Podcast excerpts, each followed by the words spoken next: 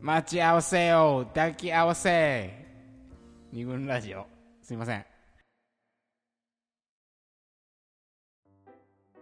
はい。というわけで恋の貸し借りの事例を今一つ二つと見て、まあなんとなくねその貸し借りっていうのがどういうものかっていうのが、はい。なんとなく伝わったかなと思うわけですけどまあね貸しを作る借りを作るこれが、まあ、必ずしも悪いことではない、うん。その貸し借りの連鎖が人間関係が続いていくなんか原動力になるみたいな話も出たからまあ、うん。いい側面もあるよねうんみたいな話が出た、けどまあもう2つほど、えー事例を見ていきながらちょっともう少しね考えを深めていけたらという感じで、はい。3つ目はじゃあ佐藤候補からはい。ケーススタディを。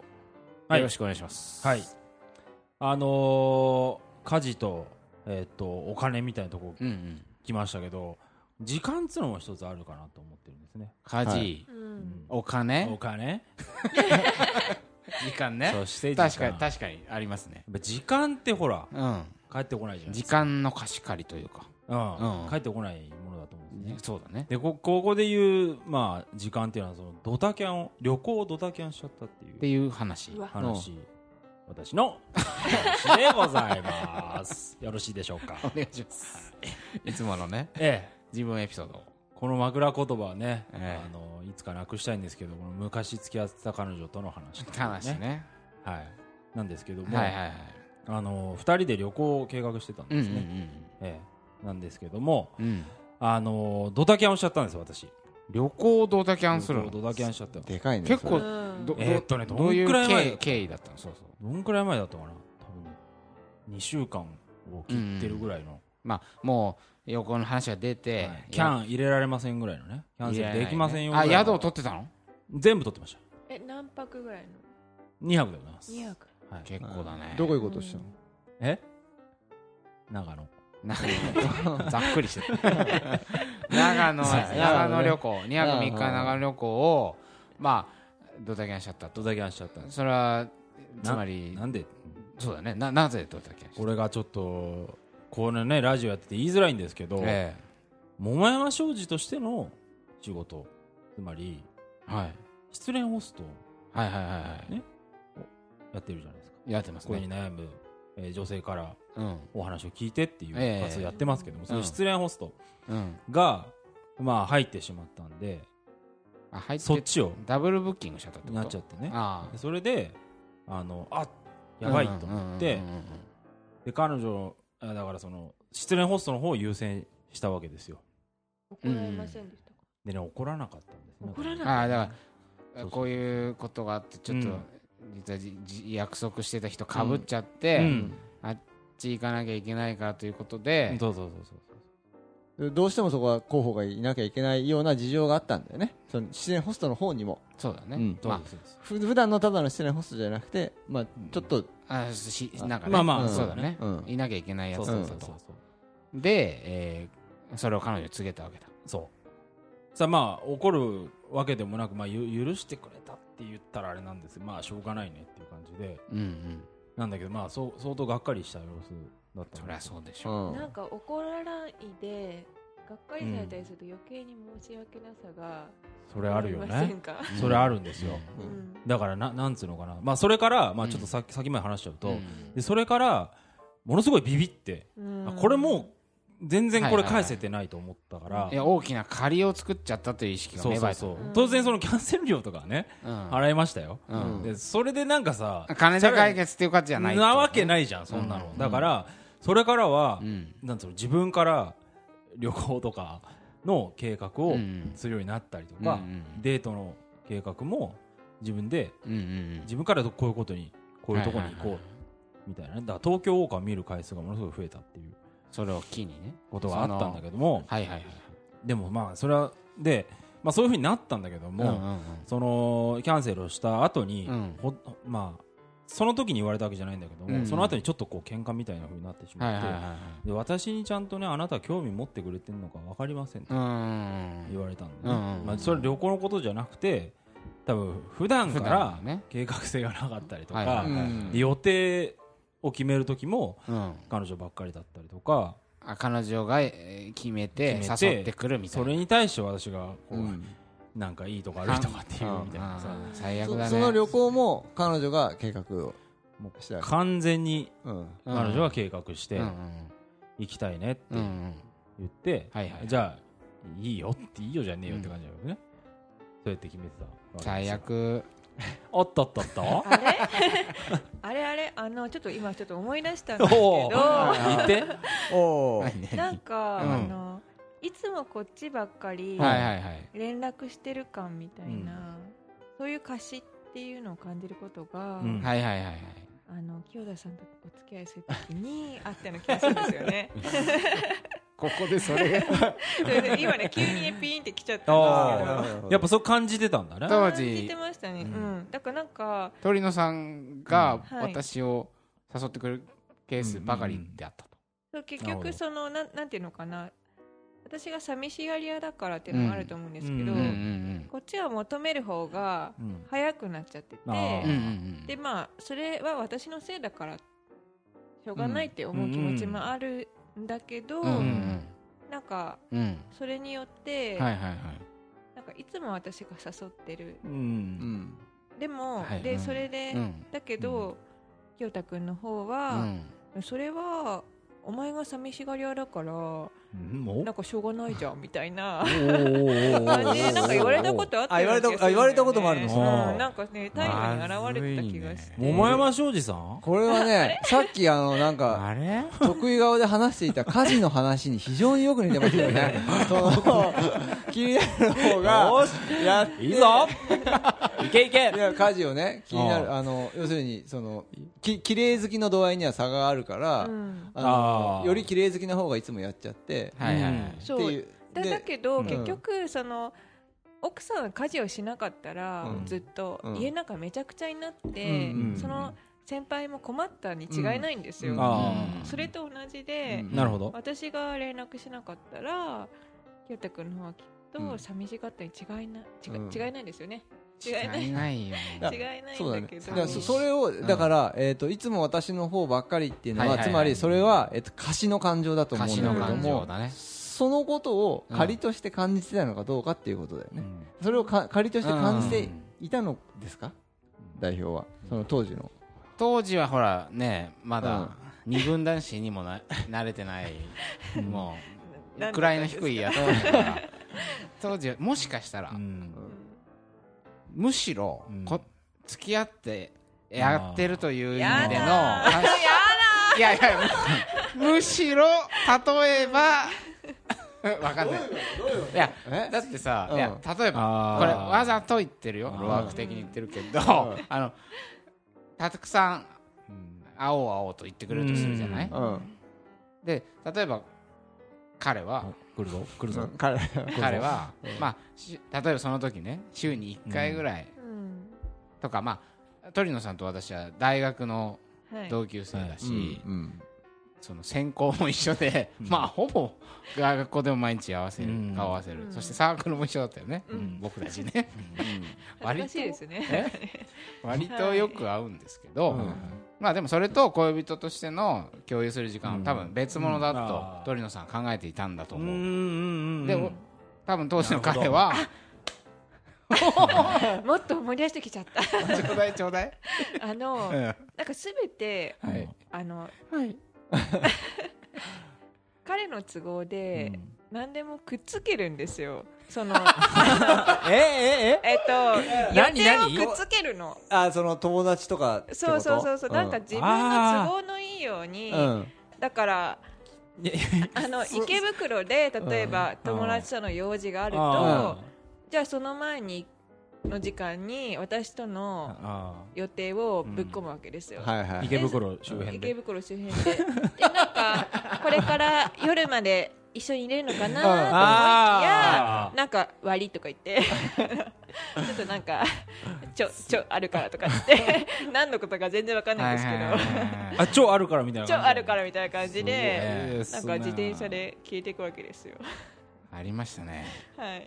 なんかねフットサルとねデート一緒にするクソ彼氏と完全に一緒ですねなんかね完全に一致されてますけど。昨日さ全然関係ないんだけどあの大学時代の後輩のね、うん。女の子が、まあ、編集者さんで、うん。まあ、その人が担当してるうん。作家さんの女性が最近ちょっと恋に悩んでるんで、なんか話一緒に恋話しませんかみたいな、うん。言ったの。はい。でその作家さん面白い人だったんだけどその人がこの間デートした彼が1対1で飲むっていう約束でい行ったらなんか急に地元の友達もいるんだけどいいみたいになって、うん。なんか地元の飲みにこう混ぜられてしまううん。みたいうん。なななんなのみたいな、うん。はいはい。こうそういう不満をおっしゃってて、俺もそこで偉そうにいやそいつもなんかなんかその2人のデートのした日になんか地元の仲間に誘われてなんか断りずれ断れなくてなんかあ一緒にしちゃえばよくねって考えたんじゃないですかみたいな。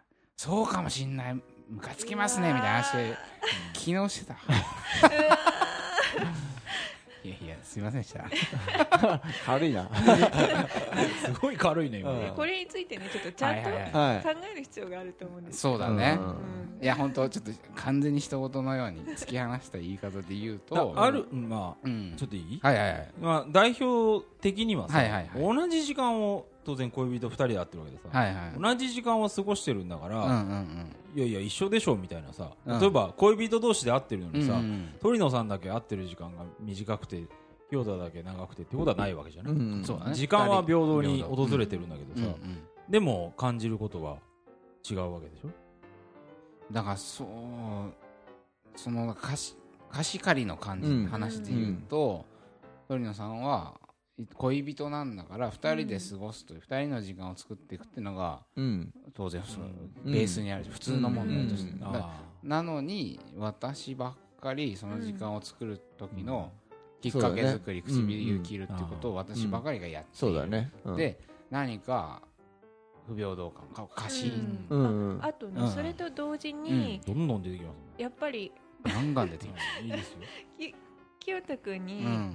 がに無理やり会ってもらってるみたいなうん。感じになっちゃうわけなんなるほど。ですよ。あなるほど。でそうすると、うん借りてる、あそうかそうか。忙しい中会っていただくみたいなふうになっちゃうとそうそうそう今度こっちがうん、鳥野さん的にうん。借りてるみたいなふうになっちゃう、そうなんか両方の感情あそうかそうなるほどなるほど。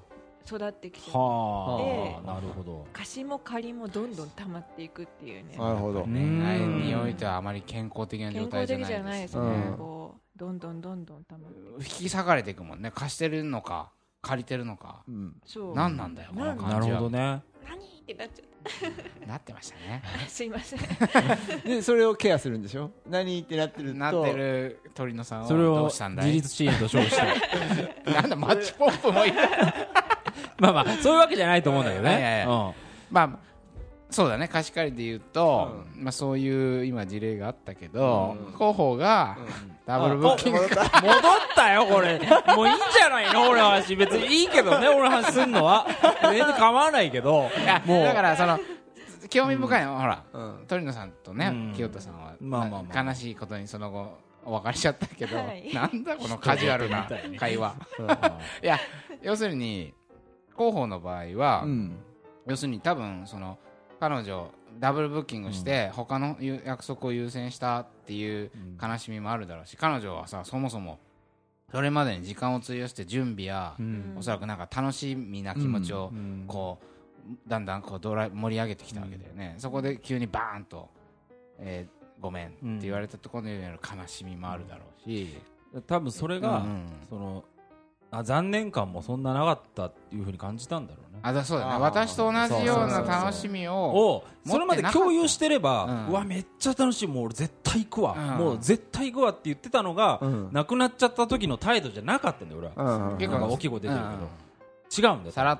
いやちょっとごめん、うん。仕事がみたいな感じで、そっちの話をしちゃった。でも、残念そうに俺も話すのは残念だよっていうじゃない。そうじゃなくて、うん。俺長野いけない俺が俺が悲しいんだよ みたいな、はいむしろ俺が被害者だぐらいのうん。感じで、まあ言ってたら彼女もまあ、ね。るいは共有してくれてたかもしれないんだけど二人の楽しみががなくなってしまったんじゃなくて君の楽しみを潰してごめんねっていうこの一言感がそういうことだ抜かついたんだからやっぱりそれを見てても思うんですけど、うんうん実際うんその貸し借りがうん返されたかどうかっうんていうことうんもまあ大事かもしれないけど、うんうんごめんねとかその、うんうん。借りてるわっていうん気持ちを表すってことが大事なのかもしれないですうんね。それが多分家事をした時うん。のありがとうとかも、うん。うん。そのただ単にありがとうっていうんじゃなくて、うんそう全部見てきた中でのありがとうと、うんうん。終わったあ終わったんだ。おお疲れありがとうみたいな、うんななんかその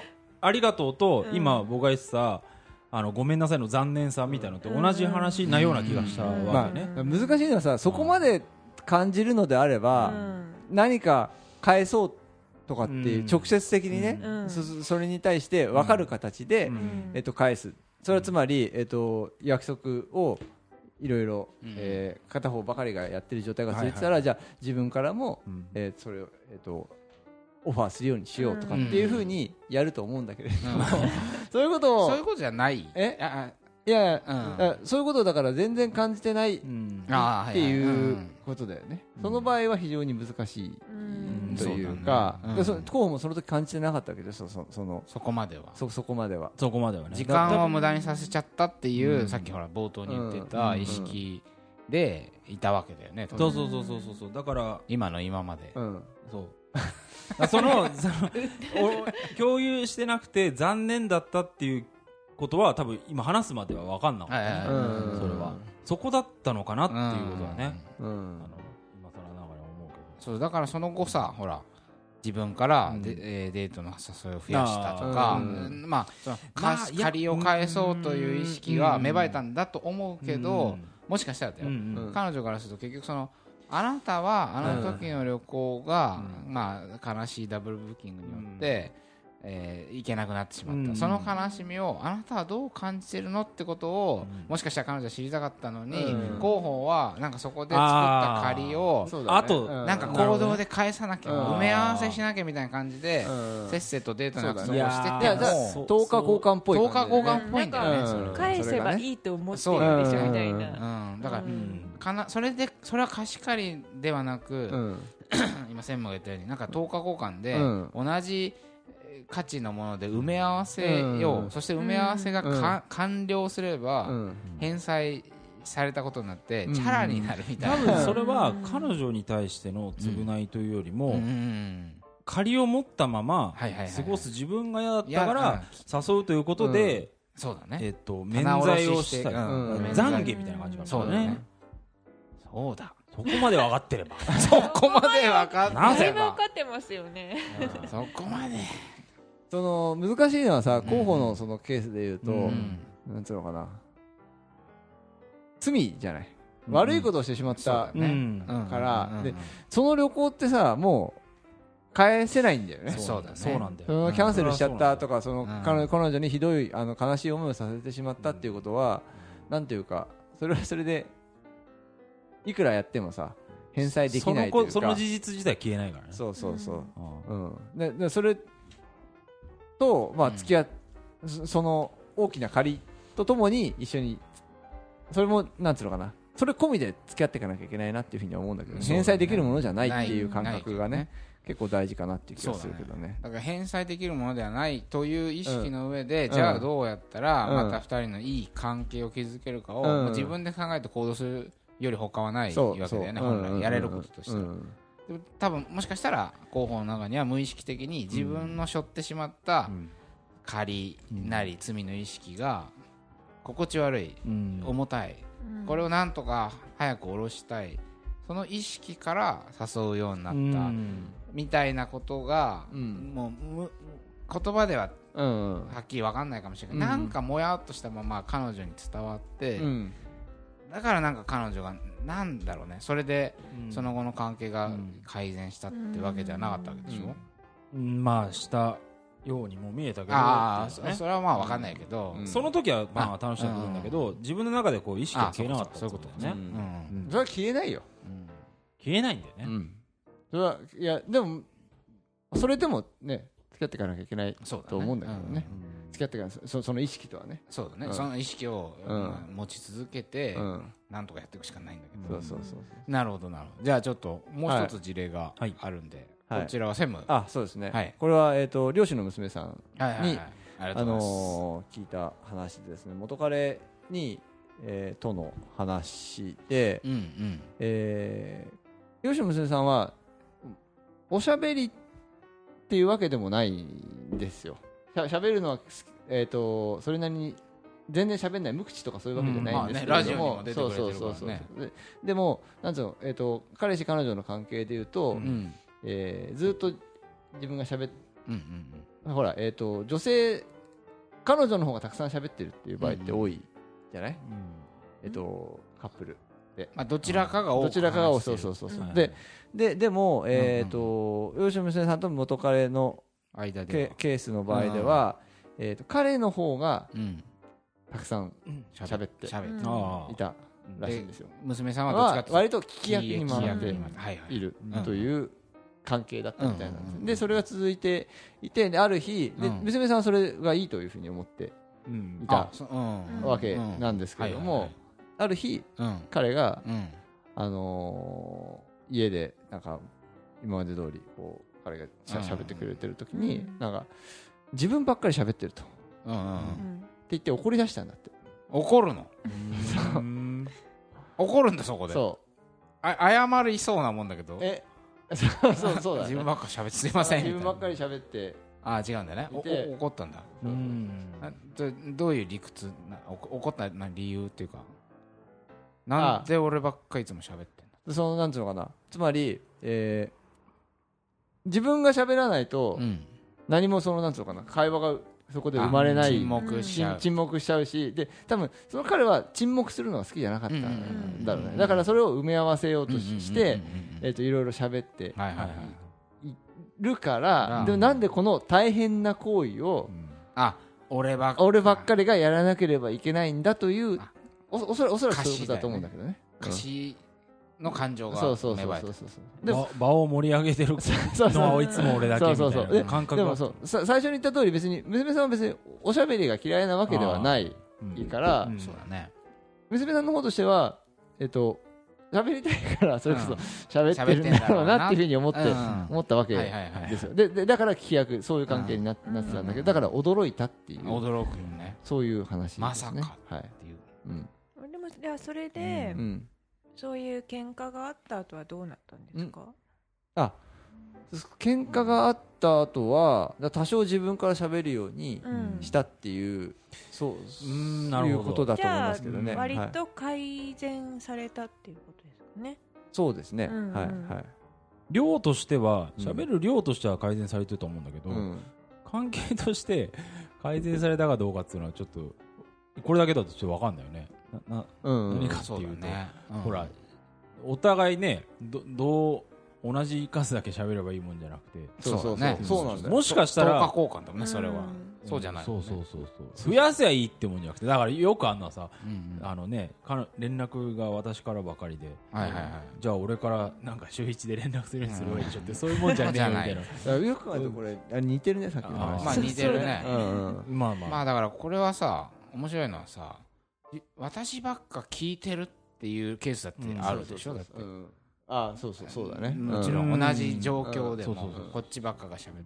だからまあこれは貸し借りの話で言うとさっき言ったように要は沈黙を埋めるために喋っているという意識がありうん。沈黙を埋めるというために喋るというのはとても要は労働のような感覚がありそれを自分ばっかが担っているというまあ損なんか損損してる感っていうかうん。割の合わなさみたいな感うじんもっと言えばお前は沈黙を埋めるための努力をしてない楽してんじゃないかというふうに見えたのかもしれないよね。そうそうまあ、あと、うん。まあ、ちょっとケースは違うんですけど、うんうん。おしゃべりのうんうん。そういう貸し借りうん。喧嘩したことあって、うんなんかそれは沈黙とは別の話で、うん。あの相手がなんか話すのが好きだったんですよ。うん。まあ普わた段私じゃないですよあね違います。うん。別です。安心してください。あの普段は無口らしいんだけど、うんうん。うん。なんか私には心を開いてるのかなんかすごい喋るのが好きうんで、うん。私の前では、うん。でもそれがな,、うん。ん、なんていうのかな普段からおしゃべりな人じゃないから、うん話し方が下手なんですよ。そあのなんだろう。会話のキャッチボールうんが、をしようと思ってこううまい球を投げてこないで、とにかく楽しそうに球をうん。バシバシ。バシバシなんか壁当てのように。八方に投げてくるんですよね。うん。あ投げてくる。うん。私はそれを一生懸命こう受け止めるためにこうなんか左右にこう動いて。動いておいてもうんヘトヘトみたいな感じが続いて、でなんかある時歩きながら、うん。もうやだーってすごい爆発しちゃったんですけど、はいはいはいなんかそれはなんなんていうのかな。あの会話、うん会話においての、うんうんうんうん。そのキャッチボールのコントロールっていうか、はいはいはいはい。そういう気そ遣いの貸し借りで、私ばっかが貸しを作ってる、ううん。ん感じ？うんそうだねだからコミュニケーションがうん。成立しているようにうん。するためにはある程度文脈を作ったりうん。相手の話を読解したりっていう努力があると。うん。でその読解のための努力が要するに大きいか少ないかっていうのはうん。話者の相手に対する気遣いによってかかってるじゃない？そうなんですよ相手はこのように喋ったら分かりやすいかなとかって意識しながら喋ることと、もうなんか分かんない思いついたからパーン喋って、うん。でもこれはその理解する時にかかる負荷が違うよね、で多少分かりづらい話とかがあったわけでね多分、うんうん。で鳥野さんなりにいっぱいこう努力して遠くの球も広いストライクだったよ みたいな感じでやった。このミットめっちゃ動かしてめっちゃ動かして。もうヘトヘトなんででもね相手は一歩も動かずに、そうだよね。足を動かずにねそこから球を投げてだから要は相手の怠けてる姿がそうだね。見えあ見えちゃって。気づかないよね気づかない。喋ってる方はさ、うん。せコミュニケーションが成立してるから。そうそうそうなんなんか楽しそうに。っちの話がね彼は自分でお俺話面白いみたいになっちゃうと。そうそうそうそそうなんか、うん。刺さってるぜみたいな風になってるかもしうん。まあき私がいわゆる聞き上手って呼ばれるれない、感じになってたうん。せいだと思うんですけど、そそこはれうん。ね気づかれないからこそこっちになんか貸してる意識がどんどん溜まっていくっていうのがうん。そうだね。分かりましたね。そこなんかすごい難しいよね。うん。なんかさっきのさうん。えっと娘さんの例でもそうだけどさそのそもそも沈黙うんうんをが埋めなきゃいけないものだっていうところの感覚も違うそうそうそう違うわけだよね。別に娘さんもしかしたら沈黙でも別に問題ないっていうふうに思っていたかも。そうだね。かもしれないしねでえっとそんなんつうのかな。自分が別に喋ろうと思えばしゃべしゃべれるっていうかあでもか彼の方はうん。が喋りたいから喋ってるんだろうなっていうふうに思っていたところはあった。ね。そうそういうところもあったかもしれないよね。彼が黙れば、うん。自然と娘さんが喋り出したってことだって 大いにあった、うん。あるし黙ったままになった時のその捉え方がずれてるからうん。ずれてるから違うから。そうそその先がずれちゃうんだよね。もっと言えばさ多分さ女の人と喋ってる時に沈黙を作っちゃいけないっていうのはさなんか男性性に対するなんかさうん男がさ、なんかオーガナイズしなきゃいけないみたいなさ、うん。どどっかもしかしたらリー。ドしていく会話をリードしていく。くエスコートしていくエスコートしていくのは男がやるべきだみたいな意識があったう上で、うん。なんか沈黙を一生懸命埋めようとしたけうん。ど、賞味疲れるみたいな感じで、お前もちょっとやれよみたいな感じで怒ったのかもしれない、うんこれはわかんない。でも、さ鳥野さんのその聞き上手な話もそうだし要するにこれセックスでもねこういううんなんか似たような話を聞いたことがあってさ、演技の話であのー女性がさ演技なんかほら本にもまあ書いてあるんだけどさ、要するに男性がうん。基本的にはあ彼氏があ彼女を気持ちよくさせるためになんかゆ、ね、う指をちょっと早く動かしてるとかさ、うん。そういうことがあるでしょ？間違ったテクニックみたいな、うんでも彼女からするとさあ彼氏は私を気持ちよくさせようと思ってこれやってんだなと思って、うん。一応なんか悪いから気持ちいい感じをうん。表現しなきゃみたいな感じで表現すると、うん。え演技っぽく。演技っぽくね。うんうん。まあもちろんそれはあの自分を盛り上げるための演技っていうのははいはい。きっとあると思うんだけど、まあ、基本的にその表現としてはポジブポジティブな感じだよ、うん。今って感じで表現してる、そう彼はそれを見ておいいぞみたいな感じで、要するに自分がやってる行いが正しいことだみたいな感じで、どんどんやってまあ、それをその方向にどんどん突き進んでいくと、うん。要するに彼は気持ちよさそうに楽しそうにしてる、うん。間違ってるとは思ってうん。ない、彼女は私ばっかがそれに合わせてる。うん。みたいな貸し借りもねあの貸しの感情もうん生まれるだろうし。うん、彼は気持ちよくしてやってんだからお前フェラしろやみたいなふうにさ、思うかもしれない。うんかもしれないね、俺ばっかそしたら女の子にしてみればさ散々下手くそな手満された上にさまあ ちょっちょっなんならとえ？もういいよじゃあ。なんなら入れますよじゃあ P でも。なんでもでもさでもねそうやってされた上にさフェラしろってどういうことだよって話じゃん。やってやってじゃんみたいにな。っちゃう。そうだだからこうそその捉え方が食い違うと貸し貸してる方がさらに、とうん。そうそうなんかねか借りてるみたいな位置づけにされて、うん。ますますなんか乗っけられるみたいなよ悲しい状況が。そういうのあると思うな。結構あると思うな、あーまあまあやっぱりそう、うん。うん、女子の方が多いのかなということはね。まあわかんない。ちょっとじゃああの、はい。時間も、はい。うん。ちょっとあの空休憩を入れて。これどうねどうまとまるかさっぱりわからないけど、頑張ってはい。まとめていきたいと思います、はい。